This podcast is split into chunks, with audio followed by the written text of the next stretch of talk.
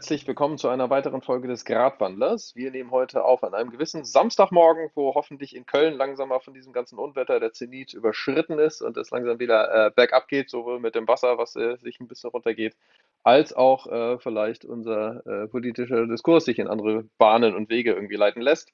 Ähm, wir haben schon gemerkt, irgendwie Köln ist jetzt heute nicht nur die Karnevalshochburg, sondern vielleicht die Wasserhochburg und irgendwie Prinz Karneval mit einem gewissen Herrn Laschet in diesem Land ist sowieso schon mal erkoren. Ähm, eine Witzfigur, die äh, sich selbst zuzuschreiben hat, würde ich einfach mal sagen. Selbst die Presse basht irgendwie auf, ihn, auf ihm schon rum in verschiedenen Interviews und so weiter. Ähm, wo er sagt, er hat sowieso den besten Klimaschutz in seinem Bundesland veranstaltet über die vergangenen Jahre, ähm, wo ich glaube, man darüber diskutieren kann, aber äh, das doch einigermaßen klar ist und auch die Presse es etwas anders sieht. Und dementsprechend äh, sagt, äh, jetzt müsste man selbst mal beim Klimaschutz langsam etwas mehr Gas geben und äh, sich vielleicht selbst etwas widerspricht und so weiter. Radikale Gegendarstellung. Ja, genau, aber äh, jetzt, wo er sieht, ähm, dass es tatsächlich stimmt, weil die Bude bei ihm unter Wasser sitzt und wo Leute ihnen konkret das vorhalten. Ne? Also wo in, äh, jetzt in Westdeutschland und auch in Europa langsam mal diese ganzen Klimakatastrophen, die sonst den Rest der Welt äh, beeinträchtigen, aber äh, Deutschland bisher viel nochmal mit verschont haben, jetzt am eigenen Leibe erfahrbar wären, werden, ähm, gibt es dementsprechend einfach mal eine klare Tendenz und vielleicht etwas mehr eine Umbewegung. Auch um, äh, also dass jetzt nicht Corona das bestimmende Wahlkampfthema wird, sondern vielleicht einmal wirklich der Klimaschutz, wie aus unserer Sicht er das langsam wirklich verdient hätte. Aber ähm, ja, wir wollen jetzt natürlich nicht nur heute die ganze Zeit CDU-Bashing betreiben, ähm, weil man da jede Menge Steilvorlagen hätte. Aber äh, wollen uns einfach mal so ein bisschen die Konkurrenz angucken. Und zwar, wie schlagen sich da eigentlich äh, die Grünen und die Linken jeweils mit ihrem Parteiprogramm? Ähm, bisschen Teaser wäre schon vielleicht, äh, wir haben einfach mal die Folge genannt Linksgrün vermisst. Mal gucken, wo wir am Ende bei einem äh, Ergebnis mit rauskommen. Aber ähm, ja, da würde ich einfach mal anfangen. Wir haben äh, jetzt verschiedene Änderungen und auch die Wahrnehmung hat sich vielleicht radikal verändert. Aber was bedeutet eigentlich radikal, was den Grünen ja regelmäßig oft vorgeworfen wird? Ähm, da hat Lukas, äh, glaube ich, ein bisschen sich mal schlau gemacht, beziehungsweise etwas zuzusagen. Ja, ich glaube, das ist in den letzten halben, halben bis ganzen Jahr sowieso. Eigentlich hat die Definition verstärkt ihre Runden, die Runden gemacht, weil das äh, halt immer so ein bisschen synonym mit extremistisch und äh, sonstigen äh, Definitionen genannt wurde. Aber radikal bedeutet ja im ersten, nur, im ersten Sinne, ähm, im Wort, Sinne des Wortes eigentlich erstmal nur von zur Wurzel gehend. Also dann im Zuge davon auch ver verstanden, warum das Radieschen Radieschen heißt, weil es direkt an der Wurzel wächst. War auch sowas, was einem nie so wirklich aufgefallen ist, aber wenn man es dann mal gesehen hat, äh, macht es auf einmal Sinn. Also radikal als Bedeutung von Grund aus erfolgend, ganz und gar, vollständig und gründlich das deckt sich nicht so ganz mit der doch, glaube ich, recht negativen äh, politischen Bedeutung, die damit verbunden wird. Oder dem äh, aufgedrückt wird. Bestimmten. Ich finde super, wie die ganze Zeit bei dir Sirenen im Hintergrund sind. ich bin die halt an der Hauptstraße. Ja, genau. Ich bin mal nicht an der Riverwand, dementsprechend etwas weniger, aber ja. Genau, jetzt, jetzt kann ich es nicht auf Felix schieben. Nee, der Klimawandel äh, hat auch bei, bei dir seine Folgen oder so. Ne? Also im Norden wird es ja gerade eher relativ heiß. Ähm, ja. ja bei, bei einem ist zu trocken, beim anderen ist zu nass. Ähm, Gut, dass das wir äh, ein reiner Podcast sind und keine Videoaufnahme, sonst könnten alle Zuschauer sehen, wie ich glänze, weil ich hier schwitze wie so ein Springbrunnen bei der ja, auch das passiert manchmal. Genau. Ähm, aber dementsprechend radikal Radieschen. Auch an der Wurzel wird es manchmal ein bisschen scharf und schärfer. Ähm, aber alle kochen mit Wasser. Abgekochter wird es vielleicht etwas weniger scharf, aber dementsprechend ist die Frage, ähm, sind eigentlich die Politiker mittlerweile zu abgebrüht, irgendwie, dass die ganze Schärfe schon rausgegangen ist? Also wie radikal ist das Ganze oder beziehungsweise wie sind wir eigentlich bei den verschiedenen Parteien mit dabei? Die Grüne Partei wird ja regelmäßig mit als Verbotspartei irgendwie mit äh, angekreidet oder ne, der Sprit wird irgendwie äh, auf 5 Euro oder 5 Mark pro Liter hochgehen. Wir haben uns ein bisschen die Wahlprogramme mal angeguckt, wie viel Verbot ist bei den Grünen eigentlich mit drin? Ja, und da habe ich mir das Wahlprogramm angesehen und ich habe gesehen, die Grünen wollen tatsächlich was verbieten. Und zwar in Umweltsinn Pestizide, wenn sie auch für Menschen gefährlich sind. Das war es jetzt allerdings schon. Also mehr, mehr kommt da nicht ähm, an, an großen Verboten. Und selbst also es nicht so ein Verbot, wie es jetzt zum Beispiel mir verboten ist, äh, bei Andreas Scheuer in sein Haus reinzugehen und ihm äh, durch Körpersprache negatives Feedback zu geben, ähm, sondern die Bauern, die halt nicht mehr Pestizide wie wild auf ihre Felder sprühen dürfen, die werden auch dafür bezahlt, dass sie sich dann an das Gesetz halten. Das hätte ich auch ganz gern mal für mich selber, aber ich bin leider kein Bauer. Also viel positive und weniger negative Anreize, ja? Es ist so ein bisschen beides. Ne? Also es wird verboten, aber es gibt halt auch eine Pestizidabgabe, die die Bauern dafür kriegen, dass sie weniger Pestizide sprühen. Also es ist halt, würde ich jetzt nicht sagen, dass es irgendwie so eine große radikale Verbotsparteimasche ist. Ähm, da habe ich doch auch schon härteres gesehen. Äh, Im deutschen und im internationalen Kontext, ja, wie Sachen verboten worden sind. Ja, vor allem eher die Werbekampagne irgendwie, die gegen die gefahren wurde, ne? Irgendwie von der Auto- und Energieindustrie. Ähm, eigentlich eher verboten gehört, sowas. Aber ja. Die schon eher. Ähm, da haben sie sich auch ein bisschen, äh, bisschen Ärger eingefangen ähm, für diese Werbekampagne. Die INSM, äh, die selbsternannte Initiative Neue Soziale Marktwirtschaft, die an und für sich einfach nur ein, ja, ein industriellen Verband ist, hat ja auch so ein paar Anzeigen gestaltet, äh, geschaltet in großen Zeitungen wo Annalena Baerbock in so einer Art von Photoshop-Montage, wo sie aussieht wie Moses vom Berg runtersteigt und Berg Sinai mit so den zehn Geboten in der Hand, mit der Unterschrift äh, Verbote bringen nicht das neue Heil oder so ein Blödsinn. Zentralverwandter Juden fand das weniger lustig. Könnte man antisemitisch auslegen.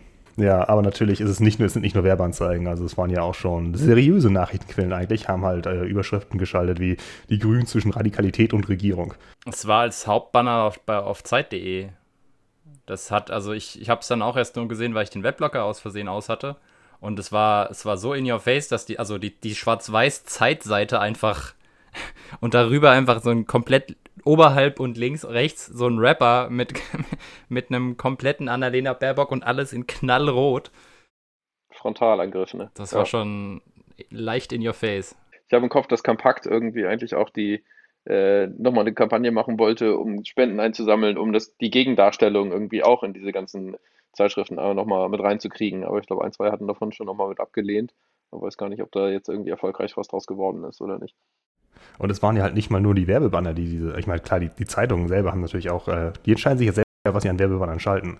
Und es waren nicht nur Werbebanner, es waren teilweise auch die Artikel selber, die halt ständig das Wort Radikalität im Titel hatten. Und ich dachte mir so, oh, Moment, so radikal. Kann man die Grünen vielleicht wählen? machen die tatsächlich jetzt wirklich was? Ist, ist das jetzt hier der neue große Hoffnungsträger? Ähm, dann denke ich, okay, dann gucke ich mir das, das Wahlprogramm mal an. Es wäre jetzt gelogen, hätte ich gesagt, ich wäre total enttäuscht, weil ich war nicht wirklich ernsthaft der Meinung, die Grünen sind eine radikale Umweltschützer, ähm, linksgrün versiffte Partei, die äh, das Grundproblem angehen. Und wir leben dann in einer Art von neuem Solarpunk-Paradies, sobald äh, Annalena Baerbock Kanzlerin ist. Ähm, und wenn man sich das Wahlprogramm ansieht, dann ist wahrscheinlich auch relativ klar, warum. Also um es mal vorweg zu sagen, das Wahlprogramm ist nicht irgendwie totale äh, Scheiße oder eine Katastrophe oder sowas. Da stehen einige gute Sachen drin, oder zumindest Sachen, die besser laufen als jetzt. Aber radikal ist was komplett anderes. Also Sachen wie halt das Klimaziel für 2030 auf europäische Vorgaben anzuheben. Das ist eine gute Sache. Es ist besser, als das nicht zu tun. Zweifellos. Aber das ist nicht radikal, weil es wortwörtlich das EU-Ziel ist. Das zieht sich eigentlich überall hindurch. Kohleausstieg bis 2030. Das ist ein Mindestziel. Das ist, was wir auf jeden Fall gerissen haben müssen, wenn wir noch halbwegs angenehm leben wollen auf diesem Planeten. Also auch nach 2030. Ja, solche Sachen. Also einfach verschiedene Sachen. Bahnverkehr ausbauen, ÖPNV ausbauen, Fahrradnetz, das ist alles gut und wichtig. Ja, also ich weiß, also ich habe ich hab jetzt nicht das, ich habe quasi das in leichter Sprache gelesen, weil ich mir gedacht habe, 140 Seiten, weiß nicht, brauche ich jetzt heute nicht noch auf, on top bei dem linken äh, Wahlprogramm auch noch. Aber ich glaube, die, die Formulierung war ähm, qualitat, also die, qualitati die qualitative äh, Situation der Fahrradwege mit besserer Beschilderung und Ausbau verbessern. verbessern. Also das, das ist jetzt nicht so die unbedingt Verkehrswende. Also wenn ich, wenn ich als Fahrradfahrer weiß, dass mein Fahrradweg jetzt auf die Straße, auf die Landstraße äh, führt und da leider keine Spurbegrenzung ist, dann ist das schön, dass das beschildert ist. Äh, ich weiß nicht, ob das den 40 Tonner interessiert. mir vorbei ja so ein bisschen nach, nach, nach, nach Deutsch, wir brauchen mehr Schilder, ne? Aber also an Schildern mangelt es hier nicht, aber an Radwegen schon. Ja. Zumindest wo ich wohne, in relativ ja, Ich hätte jetzt gelesen, irgendwie, es gab viele Pop-Up-Radwege. Deutschland ist zumindest Berlin damit führend. Irgendwie Hamburg ist dann schon irgendwo auf dem zweiten oder dritten Platz oder so. Aber ähm, insgesamt hat sich während der Corona-Pandemie da zumindest sehr viel mehr getan als in den bisherigen vorherigen Jahren irgendwie insgesamt am, am Ausbau irgendwie, weil man einfach spontan gemerkt hat, was, was geht und dann zumindest situativ solche Maßnahmen mit ergriffen wurden. Aber eigentlich wäre es doch schön, wenn man auf dem Erfolg, den es damit gibt, irgendwie nochmal großflächig jetzt mit aufbaut. Ähm, aber da scheint ja, also ein bisschen was im grünen Wahlprogramm ist dazu drin, bei den Linken eher weniger, oder? Ja, also vor allem, wenn man den Bogen zur Radikalität wieder schlägt. Also radikal ist halt nichts an, an diesen Verkehrswende-Sachen. Das ist im Grunde alles, äh, deckt sich größtenteils mit dem, was die CDU vorgibt zu wollen. Ähm, also mehr Wasserstoff und äh, Technologien der Zukunft und äh, äh, mehr E-Roller für alle bei, bei oder sowas. Jetzt, bei ne? Nee, bei der Grünen. Ich bin jetzt noch bei den Grünen. So. Ähm, aber dass solche, solche, solche Symptombekämpfung und solche kleinen Verbesserungen, also so Verbe Verbesserung der Radinfrastruktur äh, und so, das, also das ist meiner Meinung nach mittlerweile halt so dermaßen selbstverständlich, vor allem mit was sich fahrradmäßig während Corona getan hat, dass das halt, das, das, nichts an der Verkehrspolitik von den Grünen ist radikal. Wenn man sich Landespolitik anschaut, wo äh, nach wie vor in grün regierten Landes, also nach wie vor Wälder platt gemacht werden für neuen Straßenbau ähm, und man sich nicht mal mit den, mit den Aktivisten solidarisiert. Also radikal wäre tatsächlich irgendwie zu sagen, wir, wir wollen äh, Autos aus, der, aus, den, aus den Städten äh, oder aus Lebensräumen ver verbannen, weil selbst wenn wir 2030 keine Verbrenner mehr zulassen, dann fahren da trotzdem noch eine ganze Menge Verbrenner konstant durch die Gegend. Und ich meine, allein Gesundheitsauswirkungen von Autos in Städten ist ja auch mittlerweile wunderbar erforscht und zeigt, dass, da, dass wir da wirklich hohe Todeszahlen jedes Jahr haben und viele Erkrankungen und große Schäden für das Gesundheitssystem. Und radikal wäre halt wirklich zu sagen, wir, wir, wir, müssen wirklich Mobilität halt komplett verändern und nicht einfach nur zu sagen, wir packen jetzt einen Elektromotor in den neuen Blechhaufen und verursachen ja. die Emissionen woanders. Ja, also das fand ich irgendwie interessant in Hamburg, weil ja hier im Juni diesen Jahres war, glaube ich, der Weltmobilitätskongress in Hamburg. Dementsprechend wurden verschiedene Sachen nochmal mit ausprobiert. Einerseits hatten wir den Punkt von wegen Fahrradfahren. Die, also es ist ja Grüne und SPD sind in Hamburg an der Macht und die Grünen haben irgendwie erst das reingepresst irgendwie mit in Koalitionsprogramm, dass sie Fahrradwege ausbauen wollten. Dann haben die, die SPD gemerkt, dass es so gut ankommt aus der Bevölkerung, dass die das in, im nächsten Jahr, als sie wiedergewählt wurden in der Koalition, dann irgendwie das in ihr eigenes Programm mit übernommen haben und dementsprechend nochmal weiter ausgebaut haben. Also das ist gar nicht mehr so der, der Fund der Grünen war, sondern die haben es mit eingebracht und die SPD hat davon profitiert, dass das Ding so erfolgreich war. Und dann aber äh, ja auch ein bisschen autofreie Innenstadt, da wurde etwas mehr mit reduziert. Aber wenn man eigentlich sagt, die größten Emissionen irgendwie innerhalb der Stadt an, an Feinstaub und sowas kommen eigentlich von den Kreuzfahrtschiffen und den ganzen Kram und dementsprechend könnte man da eigentlich auf Landstrom eingehen, weil irgendwie das, was die Autos da in der Innenstadt fabrizieren, im Vergleich zu dem, was aus dem Hafen kommt, eigentlich relativ um einiges kleiner ist. Also da hätte man Hafen den größeren Hebel, aber äh, da wird Landstrom gerade ausgebaut, aber verpflichtend auch noch nicht gemacht, weil man dann wieder das Gefühl, äh, Angst hat, dass dann Hamburg nicht mehr angefahren wird. Aber ähm, ja, da ist äh, ja, die Energiewende, äh, die, die Mobilitätswende vielleicht ein bisschen weiter als in einigen anderen Städten, aber äh, in Berlin, glaube ich, sollte auch ein großer Fahrradring äh, gebaut werden. Aber ist halt die Frage, inwieweit steht das in den Wahlprogrammen drin, dass die das irgendwie deutschlandweit großflächig jetzt ausrollen, ausrollen wollen oder nicht. Ne?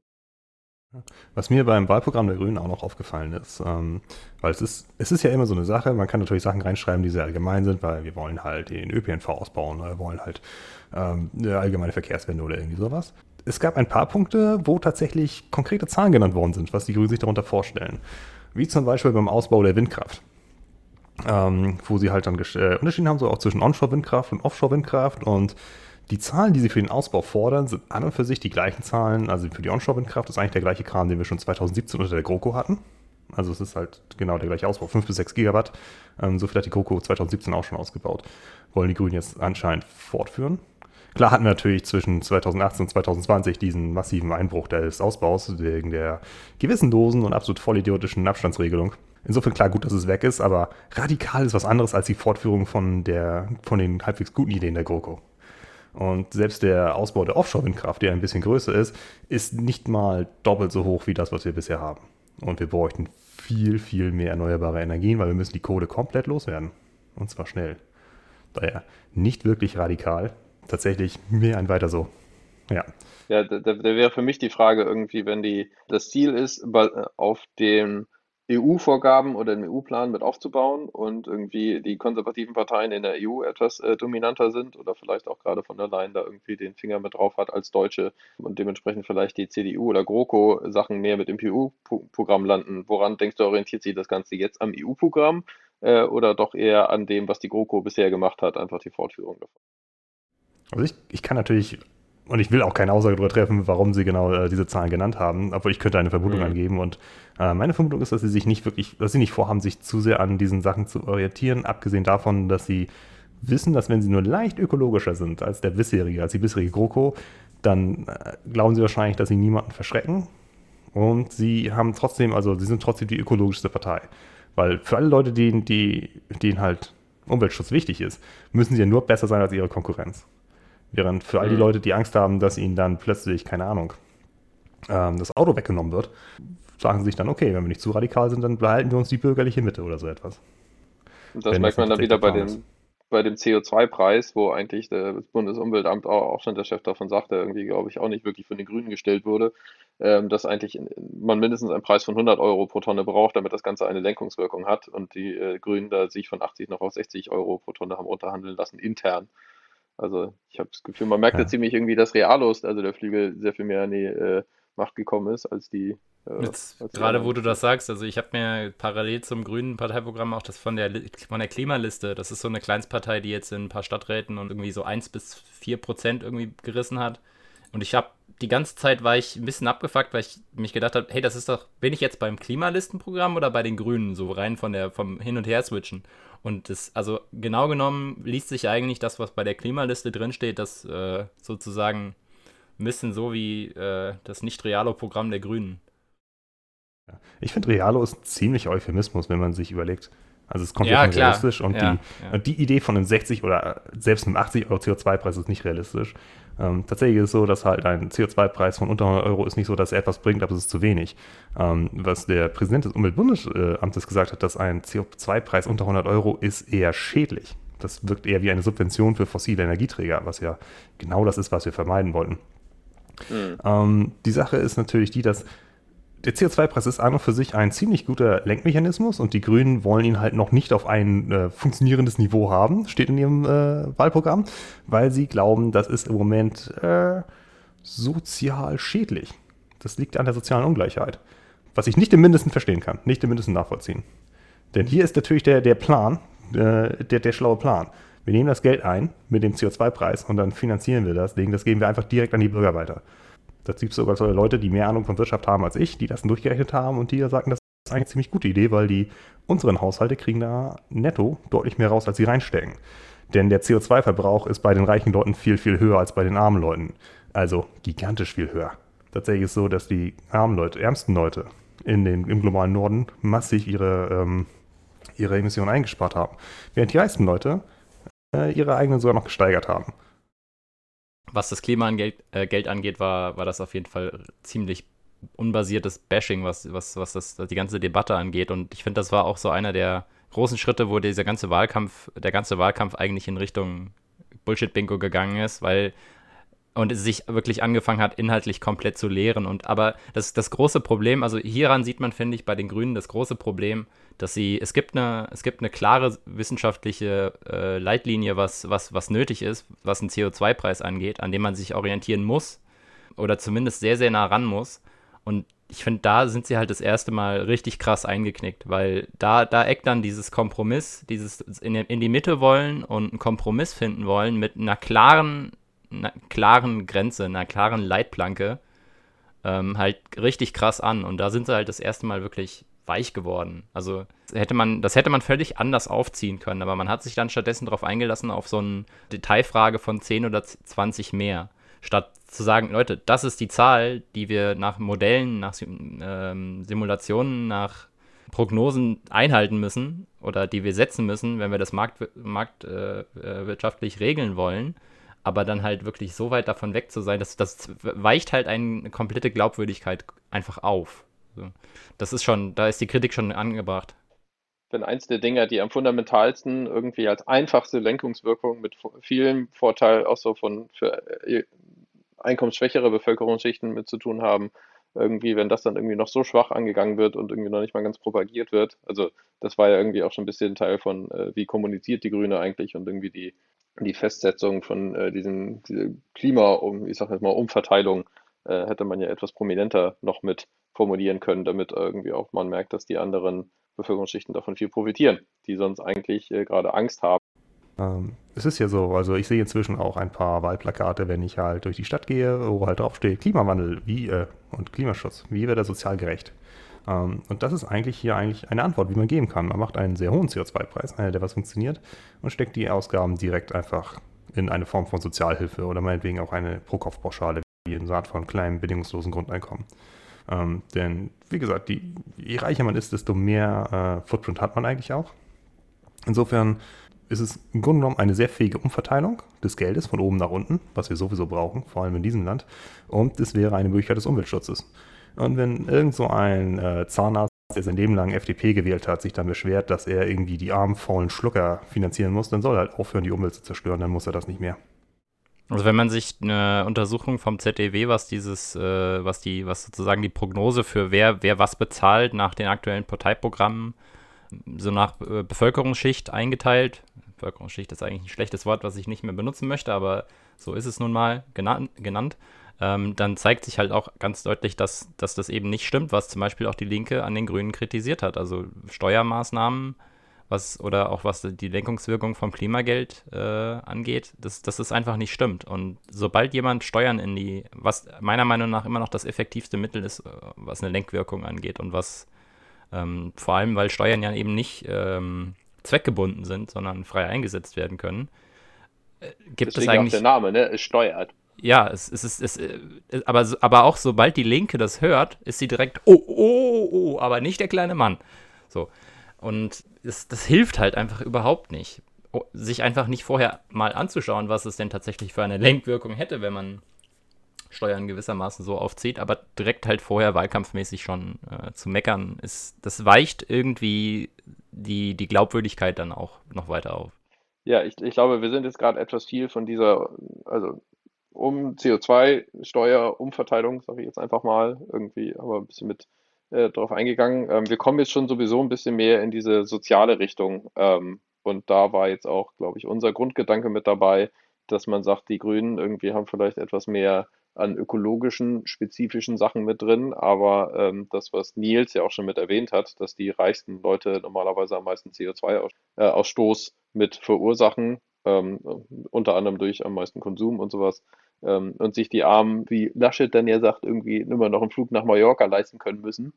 Dann wäre doch eigentlich die Lösung, die äh, Flüge vielleicht trotzdem teurer zu machen, aber dafür zu sorgen, dass andere Leute sich immer noch Sachen leisten können und irgendwie jetzt nicht komplett auf dem Abstieg gleich sind.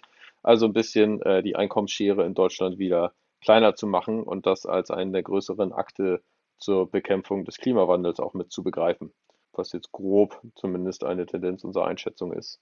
Ähm, und dazu haben vielleicht die Linke etwas bessere Ansätze oder etwas konkretere An Ansätze, um denn jetzt zu fragen, welche Partei hat eigentlich die besten Ansätze, um effektiv den Klimawandel zu bekämpfen und dementsprechend die Ursachen radikal, also an der Wurzel mit anzugehen. Ja, also vor allem, ähm, ich, ich finde es jetzt fast schon gut, dass wir also Klima, Klimaschutz oder Klimakrise war ja bis jetzt ein relativ intellektuelles Thema. Also es war erstens weit weg und zweitens schwer, schwer fassbar und vor allem als Konzentrationen von Stoffen in der Luft und äh, Temperatur, Meerestemperatur von äh, ne, Temperaturen von Meeresströmungen und Entwicklung von polarem Eis oder von all diese Sachen sind halt doch intellektuell relativ weit weg von, von vielen Leuten und ich finde es eigentlich ziemlich gut, was die Klimakrise angeht oder die Wirksamkeit von Argumenten angeht, dass das jetzt hier auch mal so ankommt, dass du das empirisch erfahren kannst und es sozusagen, es, wir sind jetzt betroffen. Ich finde, das ist tatsächlich ein, eine, eine, halbwegs gute Entwicklung als das. Also lieber, lieber habe ich hier eine krasse Entwicklung noch mit dabei, ähm, die die Leute ein bisschen mehr aufrüttelt, als dass das alles irgendwo anders auf der Welt passiert. Zumindest, weil, weil wir halt auch als, als eines der Länder, was ähm, oder eine der Teile der Welt, die maßgeblich von, von äh, Industrialisierung und Globalisierung unglaublich profitiert haben. Ähm, also du hattest es eben schon angesprochen, ein Prozent der Weltbevölkerung verursacht mehr als 50 Prozent des CO2-Ausstoßes.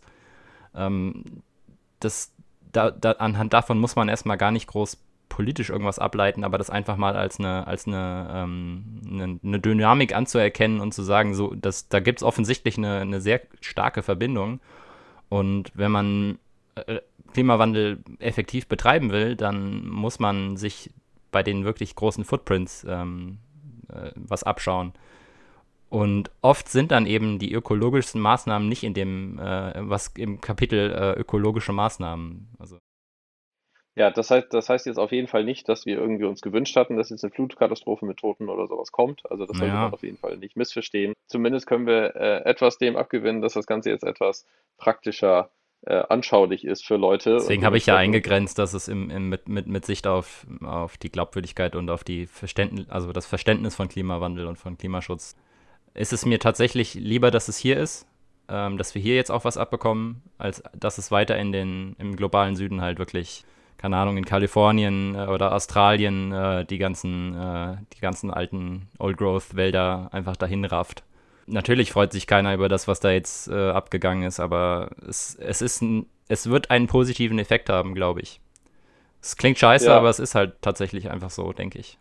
Die Frage ist natürlich, wie lange der anhält. Denn ich weiß, vor zwei Jahren war der große Waldbrand in äh, Mecklenburg-Vorpommern, wo halt auch das Munitionslager drin war oder wo die ganze Munition rumlag, weil da mal eine Kaserne war. Ähm, und äh, ich weiß noch, letztes Jahr war das Gemüse sehr, sehr teuer, eigentlich dieses Jahr auch, weil halt einfach die Felder ein bisschen vertrocknet sind. Die Leute können die Folgen des Klimawandels eigentlich schon direkt spüren. Äh, leider sind Menschen sehr, sehr gut darin, Dinge zu ignorieren und sie auszublenden. Das geht deutlich weniger le leicht, wenn sie vor der Tür sind.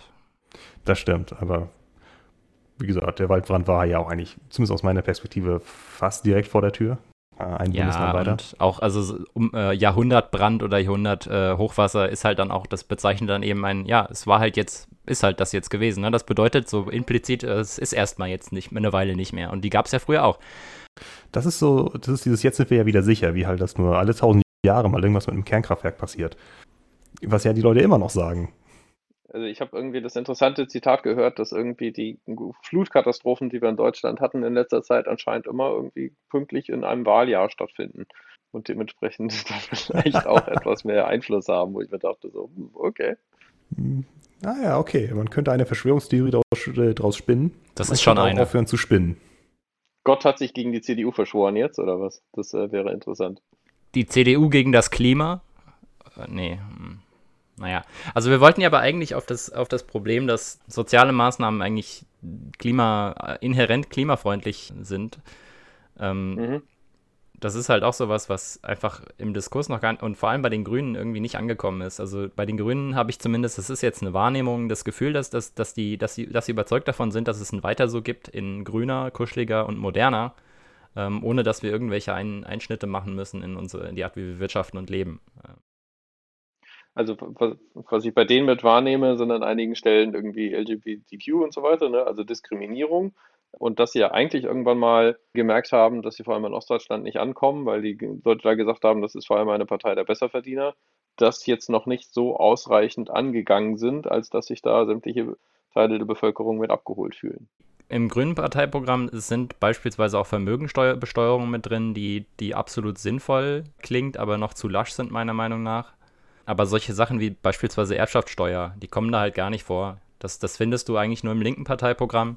Ich glaube, wir haben beide gesucht. Ich bin mir recht sicher, dass es im Grünen als Wort überhaupt nicht vorkommt. Und gerade wenn man sich überlegt, was an, ähm, an Reichtum in, in der Welt existiert, vor allem von der Verteilung her, ist es dann nicht sinnvoll, langfristig tatsächlich dieses diesen Reichtum auch irgendwie in die Gesellschaft zurückzuüberführen. Und wie könnte man das machen? Vielleicht mit einer stärkeren Erbschaftssteuer. Weil, also rein, rein von der Fairness her, glaube ich, ist es schwierig zu argumentieren, dass äh, man äh, die Riesenerbschaft, äh, die man in seinem ganzen Leben wahrscheinlich nicht ausgeben können wird, äh, oder ein Firmenimperium, dass man das nicht besteuern sollte. Also ich meine, dieser der, der, typische deutsche Arbeitergeist, der sagt ja, ist ja auch so ein bisschen in die Richtung äh, vom Tellerwäscher zum Millionär. Also wer hart arbeitet, der, der wird auch gut leben können. Das kann man dann ja einfach mal anwenden und schauen, was passiert.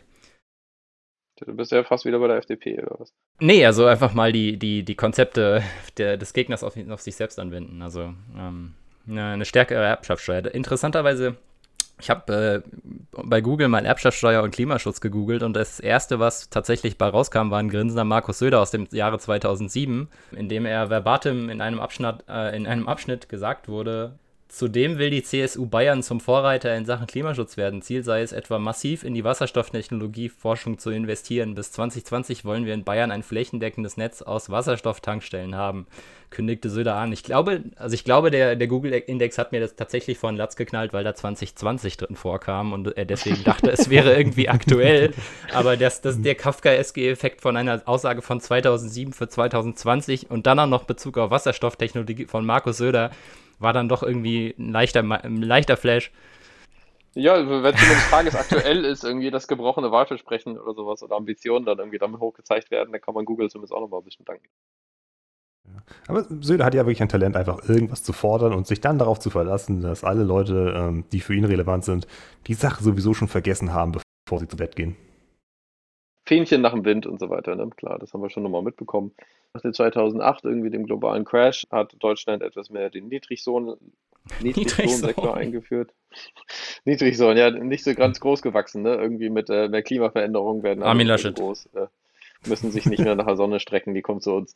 Genau, aber äh, Niedriglohnsektor und dementsprechend, äh, die da teilweise noch nicht mal Mindestlohn bekommen. Und das ist etwas, was in Deutschland sehr ausgeprägt ist äh, und da eigentlich äh, auch diese Mindestlohndebatte nochmal etwas mit überschattet und wo dementsprechend auch viele Leute sich nicht abgeholt fühlen. Ähm, da ist jetzt, glaube ich, auch nicht so viel, also Hartz IV soll abgeschafft werden, hatte ich jetzt irgendwie verstanden, sowohl aus, aber das ist ja irgendwie in sämtlichen Wahlprogrammen mit drin, also auch SPD und so weiter wollen da eigentlich von weg. Die Grünen wollen es aber nicht abschaffen, sie wollen es reformieren habe ich verstanden. Also den, den, den bestrafenden Faktor rausnehmen sozusagen und irgendwie es stabilisieren. Aber ich glaube, das, das komplett über den Haufen zu werfen, wäre auch mit, Rücks mit, mit Sicht auf ihr eigenes Beitun äh, irgendwie. Ich glaube, deswegen haben sie sich da ein bisschen, ein bisschen zurückgehalten. Also bei der Linken steht es auf jeden Fall ganz radikal so drin, ähm, dass der Datmut weg. Oder? Nils, ich weiß nicht, aber ich glaube, da steht nicht soll weg. Ich meine auch nicht, obwohl das eigentlich äh, man könnte sagen, die Grünen wollen halt nicht sagen, dass es absolute Scheiße ist, weil sie damals selber mit bei, also weil sie mitschuldig dran sind. Wäre mir persönlich jetzt aber sympathischer, wenn sie sagen, okay, da hat unsere Partei missgebaut, aber wir korrigieren den Fehler, den wir selber gemacht haben, jetzt auch selber. Wäre irgendwie mal, käme so ein bisschen ehrlich rüber, könnte man sagen. Ja gut, also da, da halte ich es manchmal so ein bisschen eigentlich eher so wie die USA, die sagen, dass sie ein anhaltendes äh, Demokratie-Experiment sind und dementsprechend eigentlich gucken, dass sie aus ihren Fehlern lernen und dann irgendwie nochmal ein bisschen nachjustieren. Jede Demokratie ist ein anhaltendes Demokratie-Experiment. Genau, und dementsprechend irgendwie zu sagen, ihr habt vor 20 Jahren alles falsch gemacht irgendwie. Ich sehe halt eher den Punkt, dass man sagt, irgendwie hat vielleicht andere Nebeneffekte gehabt und ist auch mit in eine andere Richtung gegangen, die wir nicht haben wollten. Und äh, ja, also ich glaube, dass keiner böswillig irgendetwas einführt. Auf gar keinen Fall. Nee, aber es hat sich halt überholt und dementsprechend die meisten Parteien wollen da irgendwie mindestens einmal an das Prinzip einmal ran. Aber Niedriglohnland irgendwie, äh, da will sie zumindest die CDU nicht von weg, habe ich jetzt mit verstanden. Ähm, also die, ich habe jetzt bei den Grünen nur eine, nur eine Erhöhung des Mindestlohns gesehen, aber das ist auch wieder sowas. Das hat nichts mit radikal zu tun. Das sind, das sind Detailfragen und die sagen, die einen sagen 11, die anderen sagen 12, die anderen sagen 13. Und ich glaube, 13 war im Fall die, war die Linke. Und ich glaube, bei der 13 wurde auch debattiert bei der Grünen, aber den haben sie dann raus, so rausgeschmissen, so als, als Maul. Wir machen jetzt 12, ist mir egal. ähm, so, weil das, weil die, die Linken sagen eh immer mehr, deswegen brauchen wir damit nicht kommen. Wir, wir, wir finden uns in der Mitte wieder. Das hat halt auch überhaupt nichts mit radikal zu tun, aber bei den Grünen ist, soweit ich, und da lasse ich mich jetzt aber korrigieren, auch nichts von einer, einem Grundeinkommen oder einer Grundsicherung drin. Ich glaube, da, da ist eine, eine deutliche Verbesserung der Grundrente, aber das Prinzip von einer existenzstabilisierenden Grundeinkommen habe ich, hab ich jetzt nur bei der Linken so gesehen. Und bei der Klimaliste. Also, die, also dieses universelle Grundeinkommen, oder ich sag mal, ja, was jeder nennt Universal Basic Income ist, in Deutschland öfter bedingungsloses Grundeinkommen ist und so, ne? oder? Ja, also eine existenzsichernde Grund, äh, eine Grundeinkommen sozusagen. Und das wäre meiner Meinung nach, also wenn man sich anschaut, wie, was, was für, was für, was für ähm, Auswirkungen es haben kann, wenn du, wenn du Leuten ihre Existenzängste nimmst. Also wenn es darum geht, was für einen Job muss ich, muss ich oder muss ich nicht machen. Bin ich in der Lage, für meine Kinder zu sorgen oder äh, mit, mit einem weniger einkommensstarken Job? Ähm, oder muss ich mich, muss ich mich sozusagen mein Leben lang äh, versklaven für bestimmte Grund, äh, Grundlagen, die ich haben möchte? Wenn man sich anschaut, was für, was für einen enormen Effekt es hat, wenn man Leuten die Angst vor sozialem oder wirtschaftlichem Abstieg nimmt, und sozusagen ihnen die Freiheit gibt, tatsächlich dann auch Klimaschutz zu betreiben, wenn also einfach die Möglichkeit zu geben, weil viele Leuten, vielen Leuten, und das finde ich, kommt bei der Linken halt auch, das beißt sich irgendwie, wenn eine Linke 30-Stunden-Woche fordert und mehr Urlaubstage im Jahr, dann bin ich da im Grunde dafür, weil das, das ist ja super. Also weniger Arbeit wird ist auch schlecht für die Wirtschaft. Also ähm, zumindest, äh, wenn man erstmal drüber nachdenkt, ist es wahrscheinlich am Ende nicht so. Aber das ist erstmal ein super Argument zu sagen, wir müssen, wir müssen ein bisschen weg von diesem krassen Arbeitsgeist, aber das, das färbt halt, das, das beißt sich mit der Lebensrealität von ganz vielen Leuten, die mehrere Jobs jonglieren, und, um irgendwie was, was auf die Kette zu kriegen. Und ich finde, die, die radikale Maßnahme, die, die allen da irgendwo ähm, allen irgendwo was gibt, solidarisch, wäre tatsächlich ein Grundeinkommen, was sie ja auch so fordern. So, also in, in, in Kombination miteinander klingt das eigentlich ganz gut. Vor allem in Kombination mit einem hohen CO2-Preis. Ja. Also insgesamt ein Wegkommen der Angst. So, also ich merke auch an ein, zumindest an einigen anderen Stellen so ein bisschen, also ich hatte ja immer öfters mehr den Vergleich mit Brasilien, ähm, wenn Leute nicht mehr um das eigene Überleben kämpfen müssen, dann haben sie etwas mehr Zeit, auch sich über Politik und sonstige Gedanken und ihre Zukunft nochmal. Ja, man wird mutiger. Man wird auch einfach mutiger. An einigen Und- Stellen ja, ich merke aber auch an anderen Stellen irgendwie jetzt, dass der Pop äh, Populismus etwas mehr äh, um sich greift, ist auch mit, weil verschiedene Sachen irgendwie für Leute schon wieder eine Normalität geworden sind, dass wir jetzt in Europa nicht mehr wirklich Kriege hatten und so weiter und dementsprechend sich Ja. eine ganze Generation nicht mehr vorstellen kann, wie Kriege eigentlich aussehen. Also wenn wir irgendwann äh, jobmäßig und so weiter in eine Perspektive kommen, wo Leute das äh, nicht als Problem sehen, dann irgendwie okay, aber ich denke, das ist auch so ein bisschen also, wa- was man argumentieren könnte, wäre, dass sich Deutschland dadurch immer so ein bisschen mit die, die Innovationskraft mit abschafft, weil eigentlich gar kein, ähm, kein Druck mehr gegeben ist, irgendwie, dass Leute innovieren müssen. Ähm, ich meine, okay, Hunger oder Überle überlegen, Überleben ist immer ein starker Motivator. Das heißt jetzt nicht, dass ich sage, das muss da irgendwie mit existieren, damit Deutschland wieder innovationsfähig wird oder bleibt. Ja, grundsätzlich nicht mehr in Angst leben zu müssen ähm, und den schwächsten Teil der Gesellschaft auch mitzunehmen, ähm, sollte man auf jeden Fall äh, mit berücksichtigen und die schieben. Ja. Der Punkt, dass Leute, die halt sich um ihre Existenz Sorgen machen, dass sie halt nicht viel Muße haben, sich um intellektuelle Probleme zu kümmern, wie wir jetzt auch schon den Klimawandel bezeichnet haben, ist, glaube ich, eine der, der ähm, wirklich schweren Probleme, die wir haben, auf jeden Fall im Diskurs und in dem Versuch, dort eine Lösung zu finden.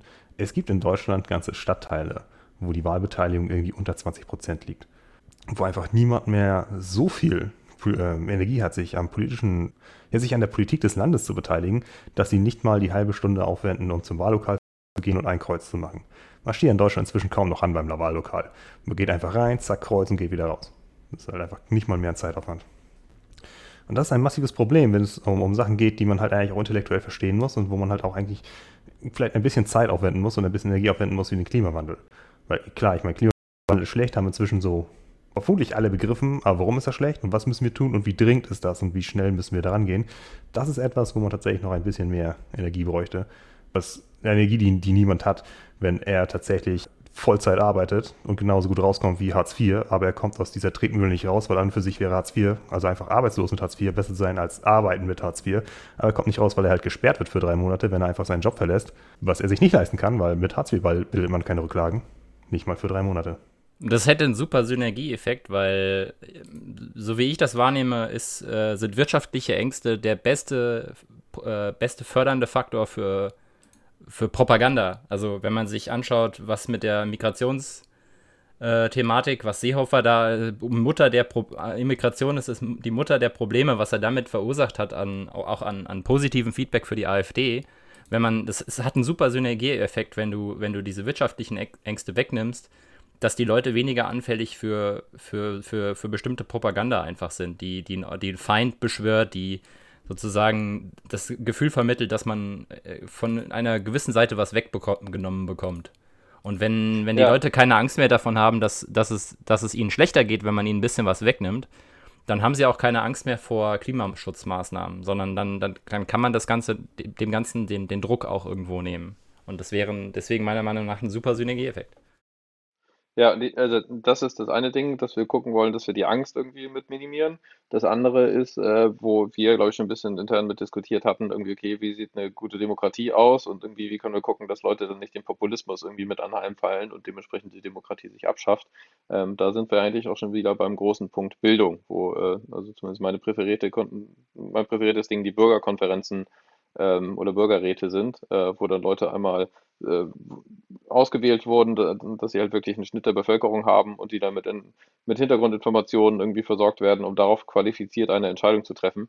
Ähm, und wenn man dementsprechend guckt, dass sämtliche Leute auch einen Zugang zu guter Bildung haben und auch diesen wahrnehmen können, dass äh, wenn eine Person zu Hause jetzt nur einen Rechner hatte irgendwie, aber drei Kinder zu Hause, äh, die dann nicht sämtliche Bildungsprogramme, die von der Schule remote angeboten werden, wahrne- wahrnehmen können, Vergleich zu einigen anderen Haushalten und die noch nicht mal die Ruhe zu Hause haben, werden Leute einige äh, eher wieder mit abgehängt. Dementsprechend ein großer Punkt äh, bei sozialer Gleichheit ist auch immer nochmal Bildung. Ähm, wie sieht das denn eigentlich in dem Wahlprogramm aus? Ein, ein Riesenfaktor von, von Klimaschutz ist oder von fehlendem Klimaschutz ist, dass die Bildung nicht darauf ausgelegt ist, das auch zu vermitteln. Oder ich habe jetzt bei den Grünen zum Beispiel das Gefühl gehabt, dass Bildungspolitik, dass das las sich alles eigentlich ganz gut. Ich bin aber auch nicht der Experte, was das angeht. Und ich habe irgendwie das Gefühl, aber nicht, dass die jetzt versuchen, irgendwie, also es gibt, es gibt so den Unterschied so. Ähm, jetzt auf Armut, globale Armut bezogen extreme Armut ist im Rückgang seit Jahrzehnten. Also ist eine gute Kennzahl, ja. Guck mal, extreme Armut geht zurück, äh, danke Globalisierung etc. pp. Wenn du dir aber die, den anderen Graph zu relativer Armut anschaut, ist die wächst. Ähm, und wenn man sich Bildung anschaut, finde ich, dann muss man sozusagen die Leute anschauen, die, für die es am schwersten ist, zu Bildung zu kommen. Weil du kannst, du kannst einen durchschnittlichen Bildungsgrad auch damit anheben, wenn du bestimmte Teile der Bevölkerung viel besser mit Bildung, wenn du zum Beispiel die ohnehin schon äh, Bildung bekommen, noch weiter mit Bildung äh, ausstattest. Also auch damit hebst du den Durchschnitt an. Du schaffst aber nicht, dass du, du, du schaffst aber eine weitere Spaltung. Und deswegen, ich fand im Vergleich dazu, dass, was, was die Linke halt geschrieben hat, zum Beispiel äh, kostenfreie, ich glaube, kostenfreie Kita-Angebote, Betreuungsangebote, also das sind ja die Hauptmaßnahmen, die dazu führen, dass, dass Kinder eine schlechte Bildung oder keine gute Bildung erlangen, ist, ist, dass die Zeit, die Mittel einfach nicht da sind, um diesen Raum zu schaffen, wo, wo Kinder in der Lage sind zu lernen. Und deswegen muss man unbedingt die sozial schwache Bildung, also für, für ich sage schon wieder sozial schwache, aber sozial ist, ist, hat ja nichts mit sozial schwach zu tun, aber ähm, ökonomisch schwache Familien und äh, Menschen eben in die Lage zu bringen, dass Bildung einfach zugänglich wird und selbstverständlich wird und nicht zu sagen, ja, zum Beispiel, wir wollen bessere Noten haben. Ich glaube, ich glaub, die Dis Diskussion gab es auch mit der Ganztagsschule, ne? Irgendwie, dass Leute geguckt haben, Ganztagsschule, dann sind die Kinder in einem Umfeld, wo sie lernen können, irgendwie nicht diesen Stress zu Hause zu haben und da nochmal begleitet und betreut und das führt wieder mehr zu mehr Gleichberechtigung oder Chancengleichheit. Aber generell ist das natürlich das Bildungsprogramm, ähm, das, das, der Bildungsteil im Wahlprogramm der Grünen ähm, sehr, sehr bürgerlich-liberal ausgerichtet, könnte man sagen. Geht nicht so viel darauf ein, auf die tatsächlichen Probleme, ähm, die halt in den, ich nenne sie mal, finanzschwachen Teilen der Bevölkerung sind. Die sind ja nicht sozial schwach, die haben halt nur wenig Geld. Soziales Verhalten ist dort immer noch genauso ausgeprägt, weil das sind immer noch Menschen und Menschen sind inhärent soziale Lebewesen. Äh, klar, man könnte jetzt natürlich bei dem, bei dem Bildungsprogramm sagen, für eine ökologische Partei wäre eigentlich natürlich ein Fokus auf die Aspekte der Bildung sehr, sehr wichtig, die es halt Leuten, die es für Leute einfacher macht, den Klimawandel zu verstehen und zu wissen, was man dagegen tut. Äh, so ein bisschen frei nach dem Motto, überleg dir, welche Sachen du wissen musst, um eine bessere Welt herzustellen. Und dann verlange, dass man sie dir beibringt von deinen Lehrern. Ja, also sowohl das als auch was regelmäßig mitgefordert wird, ne, irgendwie, okay, warum müssen wir immer Moleküle und sowas auswendig lernen, aber lernen noch nicht mal, wie wir unseren eigenen Haushalt finanziell führen oder wie wir für unsere eigene Zukunft vorsorgen, ähm, dass solche Sachen irgendwie auch mal mit in der Schule gelehrt werden und damit auf den Lehrplan kommen. Also genau diese beiden Faktoren kannst du halt am Beispiel, also wir, wir wundern uns immer, warum in Skandinavien so manche Sachen einfach irgendwie funktionieren. Ähm, also Beispiel Schweden. Schweden hat eine Grundrente, wo du irgendwie, keine Ahnung, 1200 Euro oder so, äh, so im Schnitt, also bekommst du da, wenn du da dein, dein Leben lang eingezahlt hast. Das kannst du ja mit hier überhaupt nicht vergleichen. Also ich glaube, hier ist die Hälfte oder so. Äh, aber ich lehne mich jetzt aus, aus dem Fenster. Aber das, das ist eines die Existenzangst, ne? Und aber auch bei Bildung liegen sie irgendwie deutlich weiter vor vorne. Da kriegst du auch Stipendium, wenn du, wenn du studierst, automatisch. Also. Ich habe jetzt nicht das Gefühl, also ich bin jetzt der Meinung, dass in Skandinavien das mit, mit, den, mit den Maßnahmen, also ich, da gibt es auch Widerstände, aber es wirkt etwas, als ob das sich etwas leichter durchsetzt. Und das sind ja schon mal zwei deutliche Indikatoren dafür, dass was, was passieren muss, um, um das ganze Thema irgendwie die, den Druck ein Stück weit rauszunehmen. Genau, also wir haben jetzt gerade positive Beispiele, aber ich habe das Gefühl, wir kommen gerade von dem Wahlprogramm der Grünen und liegen irgendwie wieder etwas weg, sondern eher im Sinne von, was müsste eigentlich getan werden. Ähm, ein Punkt, den wir sonst auch nochmal mit drauf haben, ist das äh, zum Thema Radikalität. Äh, wir auch mit einer Studie haben, die sagen, dass die ähm, Parteien nicht zwingend sich daran orientieren oder orientieren müssen, was die Wähler eigentlich wollen irgendwie, oder zumindest deren Stammwähler, sondern dass die Stammwähler äh, ihre Meinung, ihre Perspektive irgendwie einfach dem anpassen, wo sich die Polizei, äh, die nee, nicht die Polizei, sondern die Partei hin entwickelt. Mhm. Ähm, da hattest du Nils was zu, ne? Ja, ähm, wo wir dann schon gerade bei Skandinaviern waren, ähm, das ist eine Studie aus Skandinavien und ich meine aus Dänemark, wenn ich mich korrekt erinnere. Nee, genau. Hier ist die Sache und das ist eigentlich etwas, was halt an und für sich weiß man es schon, weil äh, es ist eigentlich in Deutschland auch Auftrag der Parteien, ähm, die politische Meinung zu beeinflussen und die, und die ähm, ja, bisschen den Wählerwillen zu lenken. Und äh, das ist auch, wie es passiert. Ähm, in dieser Studie war es halt einfach so, äh, dass halt eine, ja, es ging halt um ausreichend große demokratische Parteien. Ähm, man hat da ein bisschen ihre politischen Positionen äh, beobachtet und äh, man hat festgestellt, dass ähm, die politischen Meinungen der Bürger, ihrer Wähler, sich deren Meinung der Partei angepasst hat, wenn die Partei ihre Meinung gewechselt hat. Selbst wenn es ein relativ radikaler Wechsel war, der auch entgegen, also der auch den Werten widersprochen hat, die die Wähler vor dem Wechsel für sich selber auch beansprucht haben. Das heißt natürlich auch, dass ähm, etwas, was äh, sehr oft angeführt wird, äh, nämlich dass die Grünen vielleicht deswegen versuchen, nicht zu radikal rüberzukommen, weil sie Angst haben, Wähler zu verprellen, kein besonders gutes Argument ist. Vor allem für radikale Forderungen, ne? Also für, ja. für zu sagen, okay, das sagt die Wissenschaft, vielleicht sollten wir es doch so mhm. machen. Also das wäre eine radikale Forderung, bei der man, glaube ich, mitgehen könnte. Genau, man, man kann es man immer noch so framen, dass man halt nicht als Spinner rüberkommt. Denn die Wissenschaft stellt schon sehr, sehr radikale Forderungen, was den Klimawandel angeht. Also da gibt es ja wirklich Sachen wie, das müssen wir tun, ähm, um ein 1,5 Grad Ziel zu erreichen oder um die Schäden zu minimieren. Denn es ist vollkommen egal, für wie radikal die Menschen diese Forderungen halten. Mutter Natur lässt nicht mit sich verhandeln. Ja, genauso wenig wie Coronavirus, ne? Die Diskussion hatten wir auch schon ein bisschen. Also da sollten Leute gerade auch ein bisschen dazu gelernt haben. Ähm, ja, ansonsten kommt mir dazu noch im Kopf, dass in den USA irgendwann die, ähm, gibt ja auch zwei große Parteien und die hatten damals diese Diskussion, dass irgendwie Republikaner aus dem Norden manchmal liberaler sind als Demokraten aus dem Süden und umgekehrt ähm, und die dementsprechend gesagt haben, wir müssen irgendwie gucken, dass wir das für den Wähler vereinfachen, dass die einfach wissen, wofür die Partei steht. Und das hat ja irgendwann zu der Polarisierung geführt, die wir auch heute haben, dass die Leute einfach sagen, okay, äh, das, was von meiner Partei kommt, ist gut, das, was von anderen Parteien kommt, ist automatisch schlecht. Und das ist ja auch diese, ähm, diese Studie bestätigt das ja auch nochmal, ne? wenn du einfach nur noch an Parteien gebunden bist und eigentlich nicht mehr so wirklich an Inhalte. Ähm, dementsprechend eigentlich guckst, was grundsätzlich eigentlich nötig wäre, um irgendwie dem Ganzen entgegenzuwirken. Genau, und ich meine, diese Studie greift natürlich auch nur einen Teilaspekt aus, die Studie jetzt aus, aus äh, Skandinavien. Ähm, es gibt natürlich noch viel, viel mehr Faktoren bei der, ähm, bei der politischen Willensbildung von Wählern. Gerade bei den USA kommt natürlich auch noch hinzu, dass die einen massiven, eine massive gesellschaftliche Spaltung haben zwischen den eher liberal ausgerichteten Küstenregionen und den sehr, sehr konservativ ausgerichteten Inlandsregionen. Ja, wo es tatsächlich so weit geht, dass ich glaube, das Land bei jeder Frage immer fast so ein 50-50-Split hat. Also ähm, egal worum es geht, egal wie trivial oder egal wie eindeutig die Antwort eigentlich ausfallen könnte, ist es immer so, dass dann irgendwie die Küstenregionen eigentlich eine Meinung haben und die ähm, ländlichen zentralen Regionen die gegenteilige Meinung dazu. Ja, Metropolregion oder halt nicht, ne? Also ich glaube, es kommt darauf an, irgendwie wie städtisch oder ländlich du wohnst, genau. Ja, aber dann sind wir halt wieder so ein bisschen beim Thema von, die Grünen sind mittlerweile so groß geworden, dass sie irgendwie schon Volksparteicharakter haben und dementsprechend vielleicht noch um einige Wählerstimmen irgendwie buhlen, aber auch gucken wollen, dass sie nicht zu viel von ihrer Ursprungsklientel irgendwie mit verprellen. Die SPD hat ja irgendwie viel von der, ihrer Ursprungsklientel irgendwie mit verloren. Ähm, aber die Linken waren ja irgendwie, glaube ich, noch nie so groß, dass sie, dass sie jetzt sagen können, wir können uns darauf ausruhen und haben ein klares Wählerprofil und die Leute wissen, wofür wir stehen. Sodass sie dann jetzt sagen müssen, dass sie äh, auf jeden Fall sich den Leuten anbiedern müssen und deswegen nicht so radikal werden könnten. Ja, ich kann es auf jeden Fall einer, äh, viel eher einer Partei verzeihen, nicht radikal genug zu sein, wenn sie irgendwo an der 10%-Marke kratzt und sich da richtig anstrengen muss, als eine Partei, die irgendwie ähm, 27% oder mehr äh, drin hat bei einer Bundestagswahl, auf jeden Fall, ja.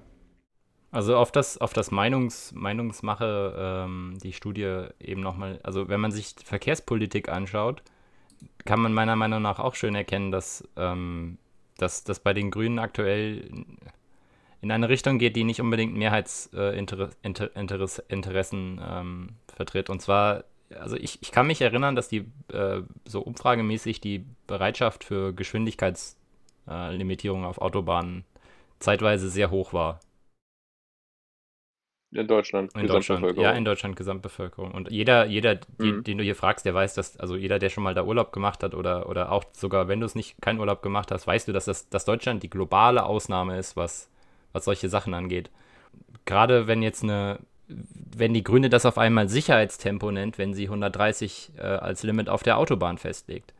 Äh, warum, warum weicht man das über eine Grenze hinauf, hinauf au, äh, hinaus auf, die gar nicht mal nötig ist, wenn man sich auf die, auf sozusagen auf seine Wähler be beruft.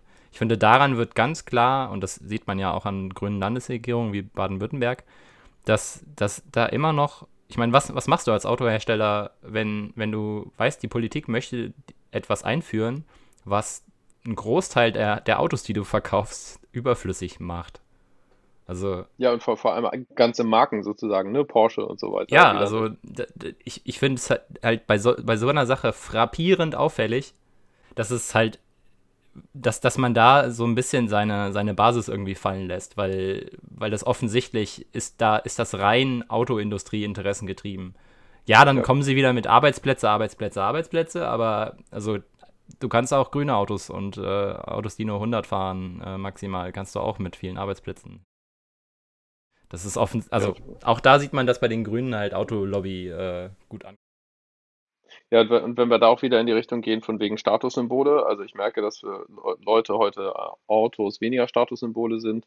Ähm, wenn wir auch in den grundsätzlichen Aspekt gehen, von wegen Überkonsum ist einer der Probleme oder eigentlich das Hauptproblem von äh, Klimawandelbestärkung, weil ich jetzt irgendwie auch nochmal mit, äh, mit meiner Mutter drüber geredet, die sagte irgendwie in in ihrer Generation haben die Leute irgendwie viel angeschafft und äh, jetzt heutzutage versucht sie eigentlich auch eher wieder Sachen zu minimieren. Also und bei uns in der Generation ist Minimalismus, dass wir weniger an materiellen Sachen hängen, weil wir vielleicht auch digitale Nomaden sein wollen oder sowas, aber mehr Geld für Erfahrungen und sowas ausgeben und dementsprechend vielleicht auch irgendwann weniger für Autos, ähm, sondern Autos dann eher eine Dienstleistung sind, irgendwie, wo du sagst, ein selbstfahrendes Auto, irgendwie, okay, dann buche ich halt das Auto, wo der Friseur mit drin ist oder sowas ne, dass ich die Zeit halt nutzen kann, weil Zeit irgendwie mittlerweile das neue Gut ist, ähm, dass der Trend ein bisschen in eine andere Richtung geht, leider noch nicht so, wie er gehen sollte oder könnte und vor allem Flüge irgendwie viel konsumiert werden, die ja nochmal CO2-treibend sind, äh, mehr als so einige andere Sachen. Aber da vielleicht ein bisschen ein Umschwung stattfindet, aber da dann eigentlich die Autoindustrie sich auch drüber Gedanken machen sollte und irgendwie nicht, ja, wir müssen die schnellen Autos verkaufen und in Deutschland irgendwie da ist Geschwindigkeitslimit für uns nur kontraproduktiv. Ja.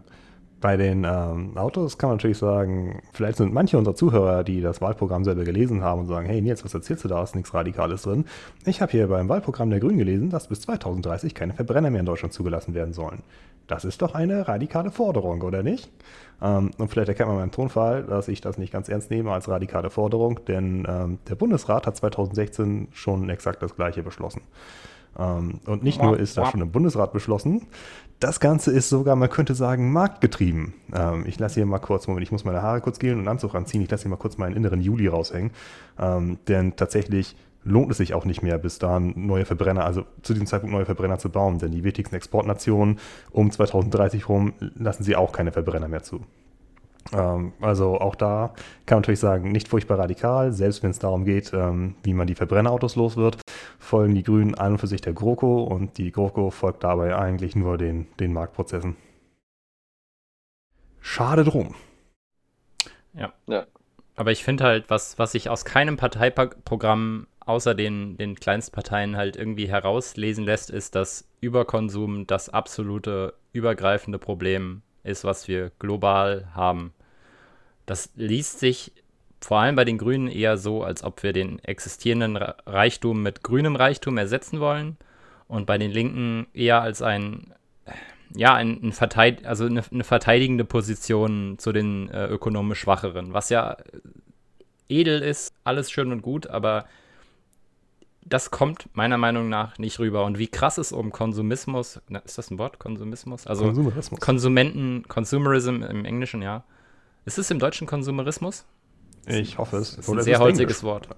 Ah, okay. Also im, im, was, was Konsumverhalten angeht, merkt man halt, wie, wie krass es darum gestellt ist. Ich weiß nicht, also aus dem Elektronikbereich sieht man es halt zum Beispiel an der Schlacht zwischen ja, Apple und Microsoft, ne? Also diese Marken oder bei Autos ist es ja auch so, ja, da, da sind manchmal Leute mehr in Rage, wenn es darum geht, was für ein Auto du hast, als wenn es darum geht, was du denn wählst oder so. Also wir sind viel mehr, viel mehr damit befangener, was für Marken, für was für Marken wir uns entscheiden und äh, unseren letzten Kauf irgendwie zu, zu rechtfertigen. Ähm, und dabei ist halt so Ideologie und politisches Denken sehr stark im Rückgang. Und ich würde da auch den Leuten widersprechen, die da Fridays for Future als ein Beispiel herausziehen, dass sich da was ändert, weil das ist halt auch wieder nur so ein ganz kleiner Teil der Bevölkerung, der halt einfach sehr laut geworden ist, der, ohne jetzt Kritik daran üben zu wollen, aber das, es wird halt auch überschätzt, zumindest als in den, in den wirklich krassen, in den groben Zahlen wird der, wird der Effekt, der Effekt ist hauptsächlich ein medialer. Ja, er hat schon, glaube ich, was von, von Aufmerksamkeit und sowas mitbewirkt. Auf jeden Fall, aber es äh, impliziert, dass das mehr Leute sind, als es tatsächlich sind. Ja. Klar, Fridays for Future macht verdammt gute Arbeit und es ist verdammt wichtig, dass sie halt die Aufmerksamkeit ja. an sich ziehen. Man kann auch sagen, klar, Revolution ging immer von einer Minderheit aus. Man brauchte gar nicht tatsächlich die Mehrheit der Bevölkerung hinter sich, um große Veränderungen durchzuführen. Aber es stimmt schon. Und was vor allem auch stimmt, das ist etwas, was weder die Grünen noch die Linken im Moment haben, ähm, ob sie das, das Grundproblem, was Klimawandel angeht, wirklich verstanden haben oder zumindest wirklich kommunizieren. Denn die Linke betreibt sehr, sehr viel Symptombekämpfung und bei den Grünen ist es nicht mal wirklich viel Symptombekämpfung. Das Grundproblem ist, wie du halt Imagebekämpfung. Hast, ja, Imagebekämpfung könnte man es gut nennen. Ja, und natürlich ist das Grundproblem dieser, dieser Überkonsum, den man halt auch nicht einfach abschaffen kann, zumindest nicht ohne wirklich eine tiefgreifende Reform, wo wir wieder bei der Wurzel sind. Ähm, denn wir überkonsumieren ja nicht aus Jux und wir überkonsumieren ja nicht an der Freude dran. Ähm, wir überkonsumieren, weil wir so viel Kram haben, der produ produziert worden ist. Denn die Produktivität steigert sich mit jedem Jahr und steigert sich mit jedem Jahr sehr, sehr stark. Und die Produktivität muss sich jedes Jahr steigern, weil unser Wirtschaftssystem darauf ausgelegt ist, dass wir ein wirtschaftliches Wachstum haben. Ähm, wenn wir natürlich immer mehr Produktivität haben, haben wir auch immer mehr, was wir produzieren. Und irgendjemand muss diesen Mist konsumieren, den wir herstellen. Ja, davon da können wir einfach mal auf unsere letzte äh, Folge verweisen, wo wir zum grünen Wachstum, ja oder nein, äh, schon etwas mehr mit diskutiert haben, sich dementsprechend damit beschäftigt. Ja, für mich wäre halt dieser Punkt auch von wegen der Armutsschere irgendwie, wie viele Leute braucht es eigentlich, um eine Veränderung voranzutreiben, wenn die Armutsschere immer weiter auseinandergeht und wir irgendwann äh, viel von reichen Philanthropen abhängig werden, wie Bill Gates äh, oder jetzt dann Branson, der irgendwie auch etwas mehr Rück, äh, also Gegenwind erfährt dafür, dass Leute sagen, irgendwie, wir haben ja Klimakatastrophen irgendwie äh, und haben viele Bedürfnisse irgendwie auf dem Planeten und irgendwie, na, du willst irgendwie als reicher Mann hauptsächlich ins All, irgendwie als Gesellschaft. Ähm, dann äh, sich das damit entwickelt und wir eigentlich gucken müssen, dass sämtliche Leute auch wieder einen aktiven Disku äh, Teil am Diskurs äh, mitführen können und haben können. Nun, und ähm, dabei wäre natürlich dann zu gucken, wenn wir hier von Radikalität und von äh, was funktioniert und was man tatsächlich fordern müsste reden, dann könnten wir natürlich auch nochmal erwähnen, was wären nun die Sachen, die tatsächlich funktionierende Forderungen und ähm, Maßnahmen wären, die man ergreifen muss gegen die Klimawandel? Was wäre tatsächlich radikal? Und sinnvoll. Ja, so die Richtung. Also es geht, genau, Fridays for Future hat immer gesagt, irgendwie wir gucken, dass wir sagen, wir müssen bei 1,5 Grad bleiben, aber wie das konkret mit umgesetzt wird, äh, überlassen wir der Politik, weil die das Ganze mit ausgestalten und diskutieren muss. Das Ganze ist aber, wie wir jetzt sehen, greift meistens mit zu kurz, wie wir jetzt auch äh, an vielen Stellen im Wahlprogramm mitgesehen haben. Konkret deswegen hat sich ja zum Beispiel sowas wie German Zero gegründet, die gesagt haben, ähm, wenn die Leute jetzt nicht selbst darauf kommen, die Parteien, ähm, dann machen wir jetzt mal sowas wie Beschlussvorlagen, dann machen wir es denen möglichst einfach, um zu gucken, was ist eigentlich realistisch und deckt sich mit dem, was notwendig ist ähm, und dementsprechend, was müsste man eigentlich konkret mit fordern. Also solche Sachen wie äh, Vorortversorgung in Energiegemeinschaften, regionale Kraftwerke, äh, vielleicht auch eine Agentur für den Ausbau erneuerbarer Energien, dass das Ganze nicht immer nur stecken bleibt, ähm, und Aufbau einer Wasserstoffinfrastruktur, also was eigentlich viel von der Politik eigentlich schon mit gefordert wurde, aber wo sie sagen, äh, also wo sie jetzt relativ blank sind in konkreten Plänen. Da haben wir auf jeden Fall ein, zwei äh, Links nochmal mit in den Show Notes, um zu sagen, was wäre eigentlich ein konkreter Ansatz, äh, was es haben müsste, was eigentlich die verschiedenen Wahlprogramme jetzt irgendwie nicht mit drin haben, auch mit energetischer Sanierung von Wohnungen, von wie sollte der öffentliche Nahverkehr mit ausgebaut werden oder auch der Fernverkehr, solche Sachen. Also da gibt es mehrere Details. Ähm, ich glaube, wenn die Grundnachricht ist, irgendwie die Parteiprogramme bleiben viel sehr weit dahinter zurück, dann ist äh, die Kernaussage schon mit drüber gekommen. Ja, und also das Schönste wäre natürlich, wenn man irgendwie aus seiner Recherche, was Wahlprogramme angeht und äh, so zu Wahlen sich nach der Information versucht, sich so ein Bild zu machen, was wähle ich denn jetzt tatsächlich? Wir wollen explizit keine, glaube ich, keine Wahl, keine Wahlempfehlung aussprechen. Wer den Podcast kennt, weiß aber sowieso, glaube ich, wie wir ticken. Und äh, wie schwierig es ist, einem CDUler zu, oder einem CDU-Wähler zu verticken, was, wo das Problem darin in seiner Wahl liegt, ähm, zeigt die eklatanten Bildungsprobleme, die wir halt auch schon angesprochen haben. Und also ich glaube, jeder kennt so das Gefühl, äh, wenn, man, wenn man mal irgendwas gesagt hat, was man vielleicht hätte für sich behalten sollen und sich damit entlarvt hat. Ich finde, das lässt sich gut auf. Wenn du, wenn du halt nicht checkst, was du gerade gesagt hast, dann fühlst du dich auch nicht entlarvt. Also es ist schwierig, den Leuten das klar zu machen, weil sie die Argumente einfach nicht verstehen. Nochmal zu dem, um auf, das, auf die Wahlempfehlung zurückzukommen. Ich glaube, ähm, trotz aller Kritik an Grünen und an linken Parteiprogrammen und auch äh, an Lob und Kritik an äh, SPD-Parteiprogrammen ist meiner Meinung nach die, die, die, die, Grund, die Grundrichtung muss die sein für dieses Jahr, zumindest eine Bremse in die neoliberale Politik der letzten Jahrzehnte zu schmeißen.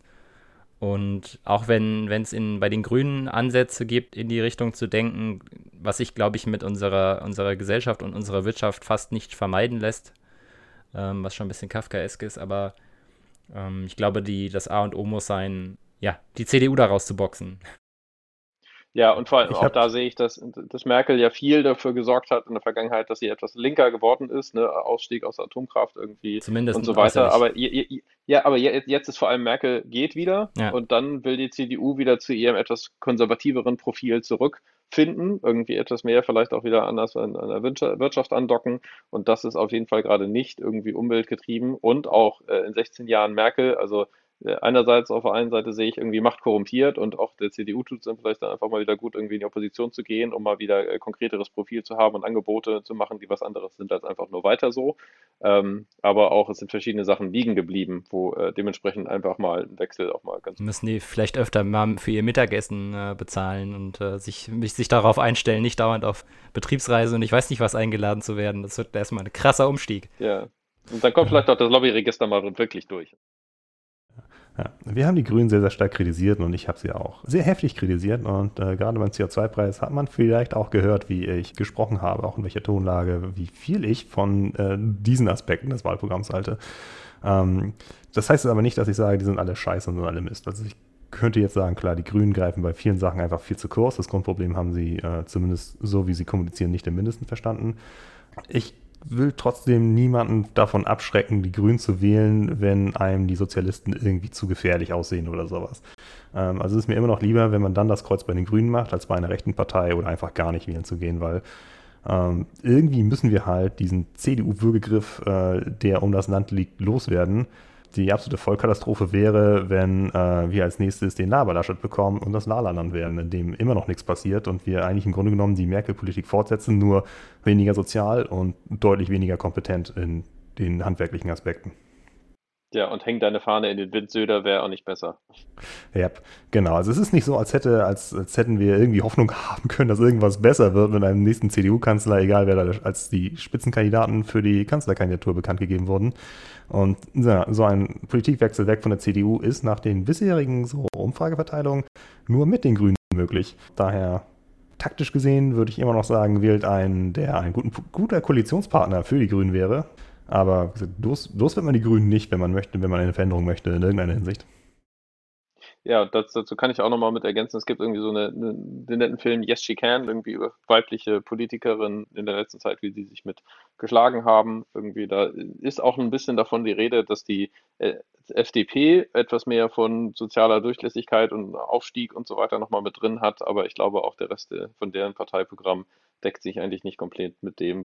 Also ohne hier äh, auf die Parade, im Englischen klingt das irgendwie besser, Rain on Your Parade, ähm, ohne hier in die irgendwie Parade die, zu fahren. In die Parade, oh, Co, das lassen wir jetzt lieber. Also ohne, ohne da jetzt konkret irgendwie schlechte Laune machen zu wollen, aber ich habe das Gefühl, dass die AfD sich in letzter Zeit eher wirtschaftsliberal und weniger äh, krass auf Nazi gebürstet gibt. Und ich, also ich habe immer noch die Vermutung, dass, dass das mit dem auf keinen Fall Koalition mit der AfD, das lässt sich weiter aufweichen. Und ich habe das Meuthen-Interview nicht gesehen jetzt, äh, das Sommer-Interview war es, glaube ich. Vielleicht ist es auch heute, ich weiß es gerade nicht. Aber ich sehe eine große Gefahr darin, wenn sich die AfD noch weiter in den wirtschaftsliberalen äh, Bereich verschiebt, dass man da in Richtung Schwarz-Blau-Gelb gehen kann. Also ich sehe das immer noch als eine, weil die CDU wird sich festkrallen bis zum Verrecken. Und ich glaube, dass man da auch vor sowas nicht halt macht. Ich meine, was, was, was da wertetechnisch drin ist, wissen wir jetzt mittlerweile. Ähm, ja, wir wissen auch, dass die CDU ja jetzt hier mit Hans-Georg Maaßen äh, einen Politiker auf. Richtig, da hat man schon Fuß im Lager. Genau, der, der ist halt mit rassistische Aussagen, ist auf jeden Fall drin. Ähm, Verbindung zu rechtsextremistischen Terrorgruppen hat er auch. Tick, check. Gute Vorlage für die schwarz-braune Haselnuss-Koalition. Also ich finde auf jeden Fall schwarz-blau-gelb klingt wie die ja. am wenigsten leckere Kombination. Das äh, liest sich eher wie so eine neue Eiskreation als äh, Genau, aber damit kommen wir schon wieder ein bisschen vom Thema ab. Irgendwie, es wird äh, nicht geschmacklich kulinarisch so schön, aber äh, wir sind natürlich auch in Gedanken immer noch bei den Leuten, die jetzt irgendwie durch die Flut irgendwie ziemlich viel bis alles verloren haben und hoffen, dass auch da dementsprechend schnell ge äh, gehandelt wird. Ähm, und möchten aber trotzdem auf dieser Stelle sagen, an einigen Stellen genug ist genug, wie man vielleicht bei, dem, äh, bei der Flutkatastrophe jetzt mitgemerkt hat, aber was sich irgendwann auch auf unsere Podcast-Episode bezieht. Und äh, dementsprechend möchten wir auch gerne abschließen mit noch ein paar schönen Sachen, wie zum Beispiel, falls euch diese Folge gefallen hat, dann empfiehlt uns gerne weiter. Denn auch davon lebt der Podcast, gebt uns gerne Feedback. Gibt es auf der Website ein, zwei Möglichkeiten für. Und ansonsten, wenn ihr euch nochmal ein bisschen mit dieser Thematik beschäftigen wollt, irgendwie äh, Wachstum, ja oder nein, kann das Ganze grün aussehen oder nicht, dann hört gerne in unsere letzte Folge nochmal mit rein. Ein Interview mit äh, Nils Hunter, der sich auch damit noch intensiv be äh, beschäftigt und auch eine weitere Gesprächsreihe hat, wo die nächsten Termine vielleicht auch für ein paar Leute interessant sein könnten. Auf decarb.world könnt ihr da. Nie wieder CDU, weg mit dem neoliberalen Würgegriff. Geht, Geht wählen, 29. Ja. September ist das Ganze, glaube ich. Äh, ne? Don't, be a, don't be a Kack. Ja, auf jeden Fall nicht braun wählen.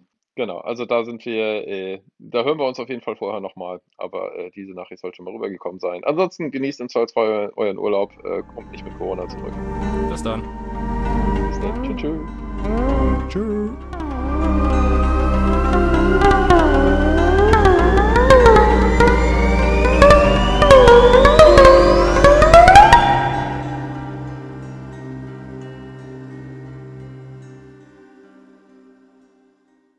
Finde, den äh, Pan mit einem Pegelstand in Ultraschall hätte man eigentlich auch bringen können. Also, den, den sehe ich nur wachsen, glaube ich.